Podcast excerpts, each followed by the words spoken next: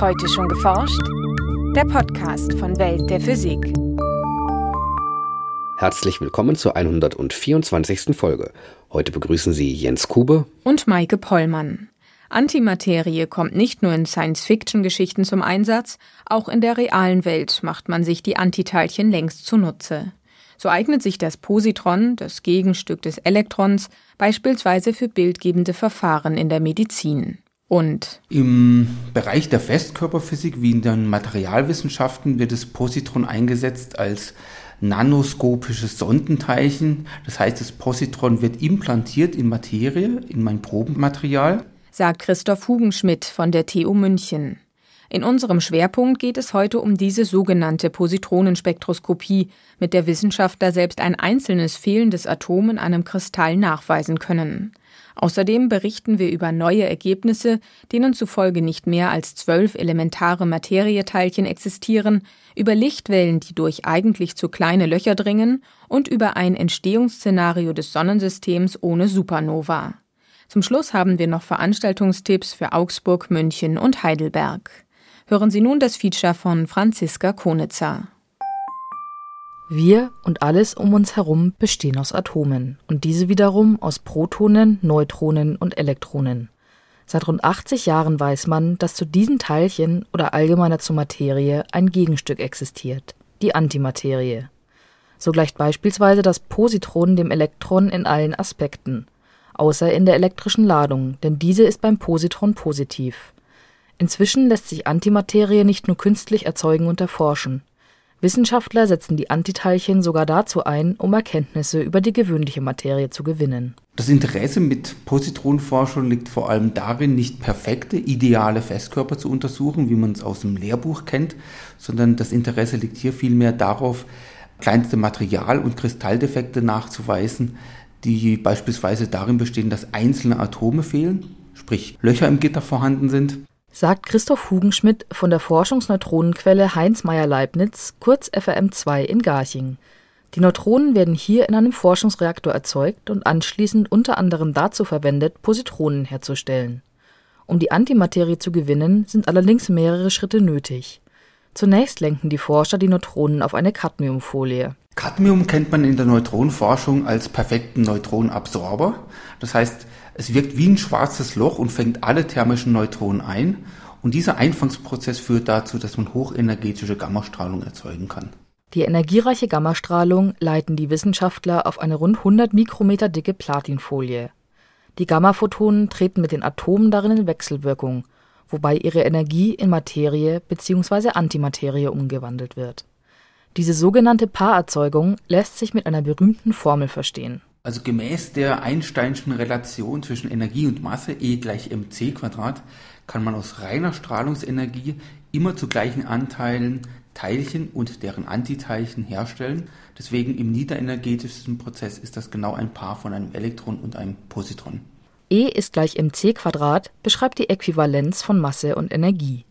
Das bedeutet, soll ein Photon in ein Elektron und ein Positron umgewandelt werden, so muss die Energie des Photons mindestens der Ruheenergie E dieser beiden Teilchen entsprechen. Diese Ruheenergie ergibt sich aus der Masse m der Teilchen multipliziert mit der Lichtgeschwindigkeit zum Quadrat c Quadrat. Die Gammastrahlung, die am FRM2 zur Paarerzeugung verwendet wird, hat eine Energie von mehreren Megaelektronenvolt. Das ist genug, um ein Elektron und ein Positron zu erzeugen, denn diese haben zusammen eine Ruheenergie von rund einem Megaelektronenvolt die restliche Energie der Gammastrahlung wird in Bewegungsenergie umgewandelt. Das Spektrum der produzierten Positronen ist sehr breit, das heißt man erzeugt auch hochenergetische Positronen. Jetzt hat die Platinfolienstruktur in unserem Fall die Eigenschaft, Positronen sehr effizient runterzukühlen. Das heißt man landet bei sehr niedrigen Energien und schafft es so, einen monoenergetischen Positronenstrahl zu extrahieren. So lassen sich pro Sekunde rund eine Milliarde Positronen mit der gleichen Energie erzeugen. Schließlich lenkt ein Magnetfeld diesen Antiteilchenstrahl einige Meter durch ein Ultrahochvakuum und auf die zu untersuchende Probe. Treffen die Positronen dort auf die Elektronen im Material, werden sie wieder vernichtet. Die Annihilation oder Paarvernichtung ist der entgegengesetzte Vorgang zur Paarerzeugung. Je ein Positron und ein Elektron werden in Gammastrahlung umgewandelt. Die Messung dieser Strahlung liefert den Forschern viele Informationen über das Material, aus dem sie stammt. Wie weit ein Positron in die Probe eindringt, bevor es vernichtet wird, hängt von seiner Bewegungsenergie ab. Der wesentliche Vorteil bei der Anwendung eines monoenergetischen Positronenstrahls liegt darin, dass man gezielt die Oberfläche untersuchen kann oder bei Erhöhung der Strahlenergie oberflächennahe Schichten oder dünne Schichten untersuchen kann. Oder aber man geht zu so hohen Energien, dass man wirklich Volumeninformation erhält aus dem Kristall. In einem perfekten Kristallgitter dauert es rund 100 Pikosekunden, also Bruchteile der Milliardstel einer Sekunde, bevor das Positron auf ein Elektron trifft. Weist das Kristallgitter der Probe allerdings Defekte auf, fehlen also einzelne Atome darin, wirkt sich das auf die Lebensdauer der Positronen aus. Das Positron als Sondenteilchen im Kristallgitter ist deshalb so sensitiv auf Defekte, weil, wenn man sich vorstellt, ein fehlendes Atom dort ein attraktives Potenzial für Positronen darstellt. Das heißt, das Positron fällt in dieses Loch rein und lebt dort sozusagen länger als im ungestörten Kristallgitter. Und diese längere Lebensdauer von Positronen lässt sich bestimmen im Experiment über zeitaufgelöste Spektroskopie. Über diese sogenannte Positronen-Annihilationsspektroskopie lassen sich tatsächlich einzelne Fehlstellen in einer Probe nachweisen.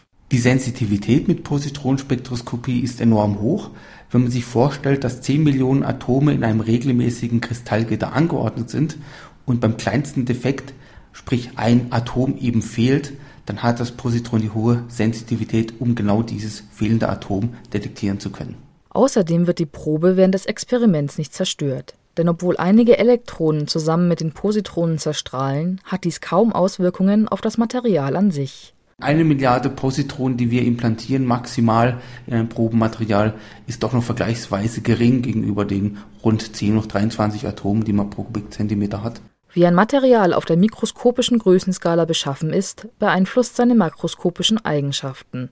Deshalb können schon kleine Defekte im Material Auswirkungen auf seine Funktion haben. So können sie beispielsweise die elektrische Leitfähigkeit eines Materials beeinflussen. Ja, neben den reinen Grundlagenexperimenten, die wir durchführen mit dem Positronstrahl, wird der Positronstrahl auch für anwendungsnahe Forschung verwendet. Hierunter verstehen wir gerade die Defektspektroskopie in innovativen Materialien. Das können neue Festkörperlegierungen, Metalllegierungen sein oder aber auch kleinste Materialdefekte in Halbleitermaterialien, die eine herausragende Rolle in der ganzen Computertechnologie oder Mobilfunktechnologie spielen. Im Moment arbeiten Christoph Hugenschmidt und seine Kollegen an einer weiteren Verbesserung der Positronenquelle. Dabei soll ihre Intensität auf das Dreifache erhöht werden. Nachrichten Insgesamt zwölf Materieteilchen, Fermionen, sind heute bekannt, aus denen alle Materie im Universum zusammengesetzt ist. Aufgrund ihrer Eigenschaften teilt das Standardmodell der Teilchenphysik sie in drei Generationen ein – in der ersten Generation finden sich die Bestandteile der normalen Materie, das Up und Downquark sowie das Elektron und das zugehörige Neutrino. In der zweiten Generation finden sich Charm und Strange sowie das Myon mit dem zugehörigen μ-Neutrino. In der dritten Top und Bottom mit Tauon und Tau-Neutrino. Bislang hielten Physiker eine weitere, vierte Generation, deren Teilchen noch nicht entdeckt wurden, zumindest für möglich Statistische Analysen der Daten, die bei der Suche nach dem Higgs-Boson gesammelt wurden, schließen diese Generation nun jedoch mit großer Wahrscheinlichkeit aus. Dies veröffentlichten Wissenschaftler unter Federführung des Karlsruher Instituts für Technologie (KIT) kürzlich in der Zeitschrift Physical Review Letters. Für ihre Analyse verwendeten sie Daten, mit denen Forscher in den vergangenen Monaten einen möglichen Kandidaten für das Higgs-Boson nachgewiesen hatten die Messungen stammten von Experimenten am Teilchenbeschleuniger LHC des Forschungszentrums CERN sowie vom Beschleuniger Tevatron in den USA.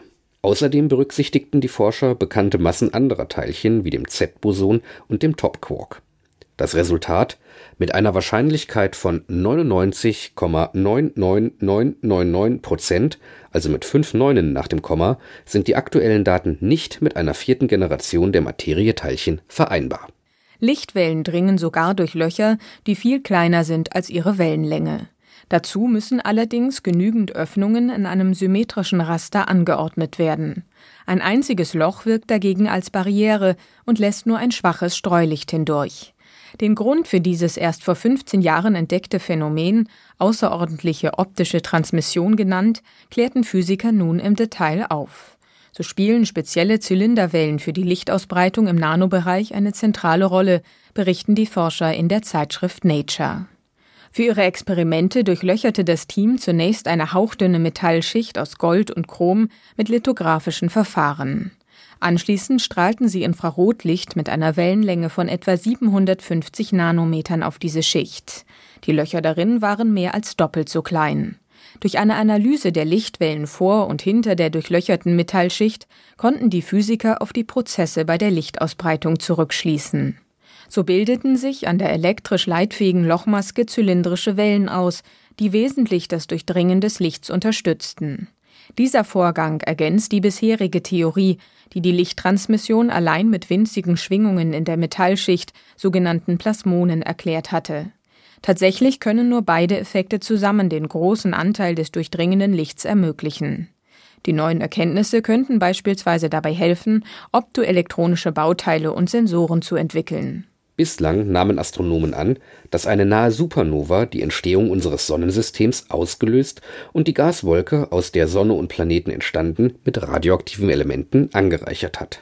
Eine umfangreiche Untersuchung an Meteoriten weckt nun Zweifel an diesem Szenario. Im Gegensatz zu früheren Analysen finden die Wissenschaftler keine Hinweise auf einen erhöhten Anteil an Eisen 60 im jungen Sonnensystem, wie sie im Fachblatt Earth and Planetary Science Letters berichten Gäbe es einen solchen hohen Anteil des Eisen-60-Isotops, so wäre dies ein Beweis für eine Supernova, so die Forscher.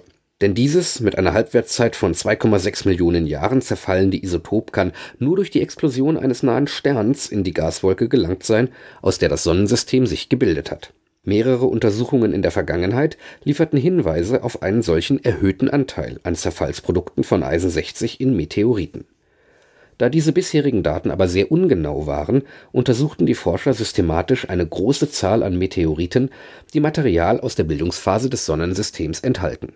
Sie kommen dabei auf einen deutlich niedrigeren Wert für den ursprünglichen Anteil an Eisen 60 als die früheren Analysen. Die Interpretation der Wissenschaftler das Material, aus dem unser Planetensystem gebaut ist, stammt nicht von einer einzigen nahen Supernova, sondern von einer Vielzahl explodierter Sterne, die das Gas zwischen den Sternen im Verlauf von Jahrmilliarden mit ihren Elementen angereichert haben. Und nun zu unseren Veranstaltungshinweisen. In Augsburg erzählt Professor Juri Grinn vom Max-Planck-Institut für chemische Physik fester Stoffe seinen Zuhörern etwas über die Chemie und Physik intermetallischer Verbindungen.